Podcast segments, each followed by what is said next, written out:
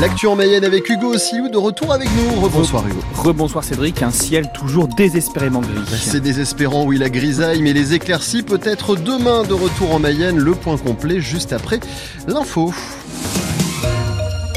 Et un an après les faits, la justice les rattrape. Quatre jeunes Lavallois ont été interpellés cette semaine, puis jugés hier au tribunal judiciaire de Laval. On leur reproche d'avoir participé aux violences urbaines dans le quartier Saint-Nicolas à Laval. C'était dans la nuit du 28 au 29 juin, deux jours après la mort de Naël.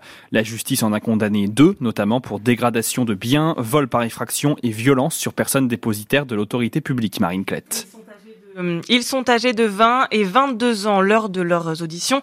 Ils ont avoué, ils ont reconnu avoir participé aux émeutes de cette nuit de juin, reconnu avoir incendié le McDonald's, cambriolé le magasin Conforama et le bureau de tabac La Gazette, reconnu enfin d'avoir tiré avec des mortiers en direction des forces de l'ordre.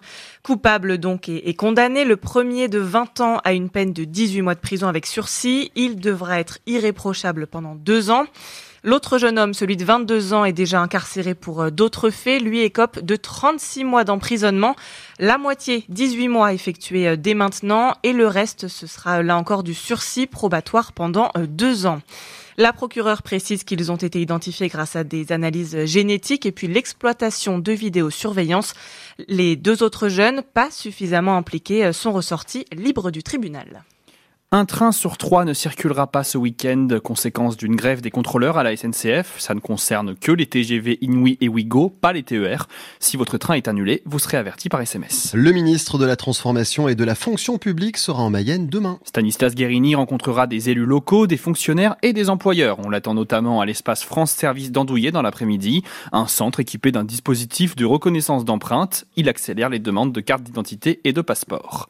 Le congé menstruel ne passe pas pour le Sénat. La proposition de loi du groupe socialiste a été rejetée. Elle proposait un arrêt maladie spécifique pour les cas de douleurs menstruelles causées par des pathologies comme l'endométriose.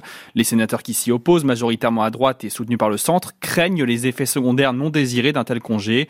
L'Espagne et plusieurs entreprises privées ont pourtant déjà lancé un dispositif d'arrêt de travail en cas de douleurs menstruelles. La plainte de Karim Benzema contre Gérald Darmanin n'aboutira pas. L'ancien joueur des Bleus, des Bleus avait été accusé par le ministre de l'Intérieur d'avoir des liens avec les frères c'était après une déclaration sur les réseaux sociaux qui dénonçait des bombardements israéliens. Karim Benzema l'avait alors attaqué en diffamation, une plainte classée sans suite aujourd'hui par la Cour de justice de la République. Un joueur en moins pour le stade Lavallois samedi soir, le défenseur Irvine Lomami est forfait pour le match contre Ajaccio. Tout juste titularisé samedi dernier, il a été touché à la cuisse pendant le match contre Valenciennes. Un de perdu, deux de retrouvé. Djibril Dio et Jimmy Roy, eux, sont de retour et sont prêts à recevoir les Corses samedi. Le footballeur Kylian Mbappé a annoncé au président du Paris Saint-Germain qu'il quittait le club à la fin de la saison.